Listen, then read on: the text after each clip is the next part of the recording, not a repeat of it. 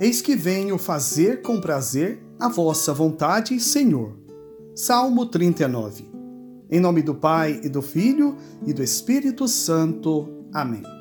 Quinta-feira da vigésima semana do Tempo Comum, 19 de agosto, é dia de São João Eudes. João Eudes nasceu em 14 de novembro de 1601, na pequena vila de Ri, no norte da França. Estudou com os padres jesuítas, dedicando o tempo diário para a oração na capela do colégio. Em 1623, foi para Paris, onde ingressou na congregação do Oratório. Dois anos depois, recebeu sua ordenação. Quando em 1627 estourou a epidemia da peste, João percorreu as vilas mais distantes e esquecidas, levando a palavra de Cristo dando assistência aos doentes e suas famílias. Manteve-se inconformado com o contexto social que evoluía perigosamente, onde as elites dos intelectuais valorizavam a razão e desprezavam a fé. João Eudes, sabendo interpretar esses sinais dos tempos, fundou em 1643 a Congregação de Jesus e Maria, cuja missão é a formação espiritual e doutrinal dos padres e seminaristas e a pregação evangélica inserida às necessidades espirituais e materiais do povo. Também fundou a congregação das Irmãs do Bom Pastor. Com seus missionários, João dedicou-se à pregação de missões populares. Coube a João Eudes a glória de ter visto e sido o precursor do culto da devoção dos Sagrados Corações de Jesus e de Maria. Morreu no dia 19 de agosto de 1680. O evangelho de hoje encontra-se em São Mateus, capítulo 22, versículos de 1 a 14. Naquele tempo, Jesus voltou a falar em parábolas aos sumos sacerdotes e aos anciãos do povo, dizendo: o reino dos céus é como a história do rei que preparou a festa de casamento do seu filho. E mandou os seus empregados chamar os convidados para a festa, mas estes não quiseram vir. O rei mandou outros empregados, dizendo: Dizei aos convidados: Já preparei o banquete. Os bois e os animais cevados já foram abatidos, e tudo está pronto. Vinde para a festa. Mas os convidados não deram a menor atenção. Um foi para o seu campo, outro para os seus negócios, outros agarraram os empregados, bateram neles e os mataram. O rei ficou indignado e mandou suas tropas para matar aqueles assassinos e incendiar a cidade deles. Em seguida, o rei disse aos empregados: A festa de casamento está pronta mas os convidados não foram dignos dela. Portanto, ide às encruzilhadas dos caminhos e convidai para a festa todos os que encontrardes. Então os empregados saíram pelos caminhos e reuniram todos que encontraram, maus e bons. E a sala da festa ficou cheia de convidados.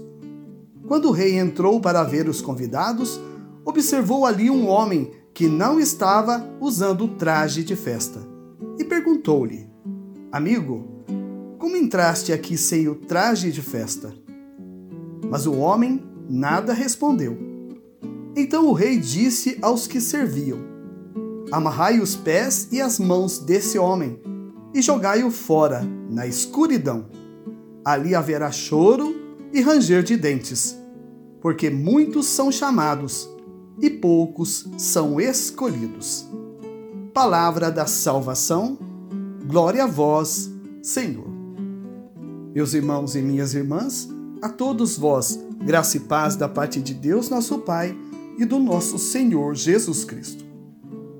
Você já deve ter passado por estas situações. Primeiro, de preparar uma bela festa e convidar a todos a quem você ama e quer bem. E de repente, você percebe que aquela pessoa tão esperada não apareceu.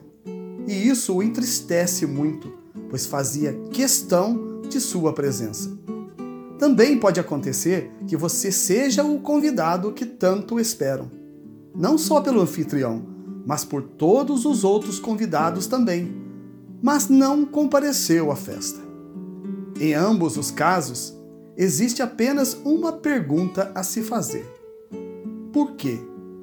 Por que, que alguém que foi convidado com tanto carinho para um momento tão especial não pode participar de uma festa? Talvez aquela tenha sido a última chance daquela pessoa, pois o anfitrião jamais o convide outra vez. E assim com Deus. Ele nos convida a participar da construção do seu reino aqui na terra, para que um dia, enfim, possamos participar da festa definitiva com seu Filho Jesus na plenitude da graça. Mas quantas vezes Ele irá nos chamar? Até quando Ele irá notar a nossa ausência e insistir no convite? Que desculpa estamos dando a Deus por nossa frequente ausência?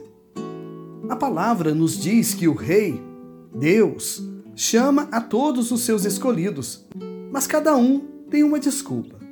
A falta de tempo é o artifício preferido por quase todos. Não posso. Meu trabalho consome quase todo o meu tempo. Domingo é dia de futebol, no campo de manhã e na TV à tarde.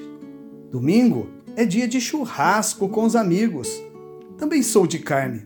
Só trabalhar, trabalhar, preciso viver um pouco, porque a vida passa logo e uma hora dentro de uma igreja é como se fosse um pesadelo. Uma tortura para muitos que se intitulam cristãos. E olha, se dizem batizados. Isso me faz lembrar a veste branca usada no batismo. A veste branca é usada durante o batismo como símbolo da nova vida, da nova dignidade de que a pessoa batizada se reveste. Nos tempos antigos, os que eram batizados deviam usar uma roupa nova e branca antes de se unirem aos outros fiéis na igreja. Mera coincidência com o evangelho de hoje? Não. Preste atenção, meu irmão e minha irmã, ao que acontece com o homem citado no trecho lido de São Mateus, que não estava usando traje de festa. O que Deus pede amarrai os pés e as mãos desse homem e jogai-o fora, na escuridão. E você? Já está com sua veste branca de batismo, traje necessário para a festa que será convidado? Qual é a sua resposta ao convite? Estará presente ou prefere viver como se este casamento não fosse jamais acontecer? Você é o convidado, não se iluda se prepare. Não seja pego de surpresa. Às vezes, nos iludimos como se pudéssemos empurrar com a barriga as coisas certas que um dia irão acontecer. Qual o dia? Qual a hora? Melhor estarmos preparados para que, quando a festa do casamento aconteça, sejamos os convidados mais felizes da festa, pois o anfitrião é o próprio Deus que faz questão de todos, pecadores ou santificados, que estejam presentes na grande festa, onde Cristo é o grande homenageado, mas somos nós os que ganham o grande presente, a plenitude da vida eterna em Deus. Peçamos à Virgem do Carmo a sua poderosa intercessão. A vossa proteção recorremos, Santa Mãe de Deus não desprezeis as nossas súplicas em nossas necessidades, mas livrai-nos sempre de todos os perigos. Ó Virgem gloriosa e bendita. Amém. São João Eudes, rogai por nós. São José, rogai por nós. Em nome do Pai, e do Filho, e do Espírito Santo. Amém.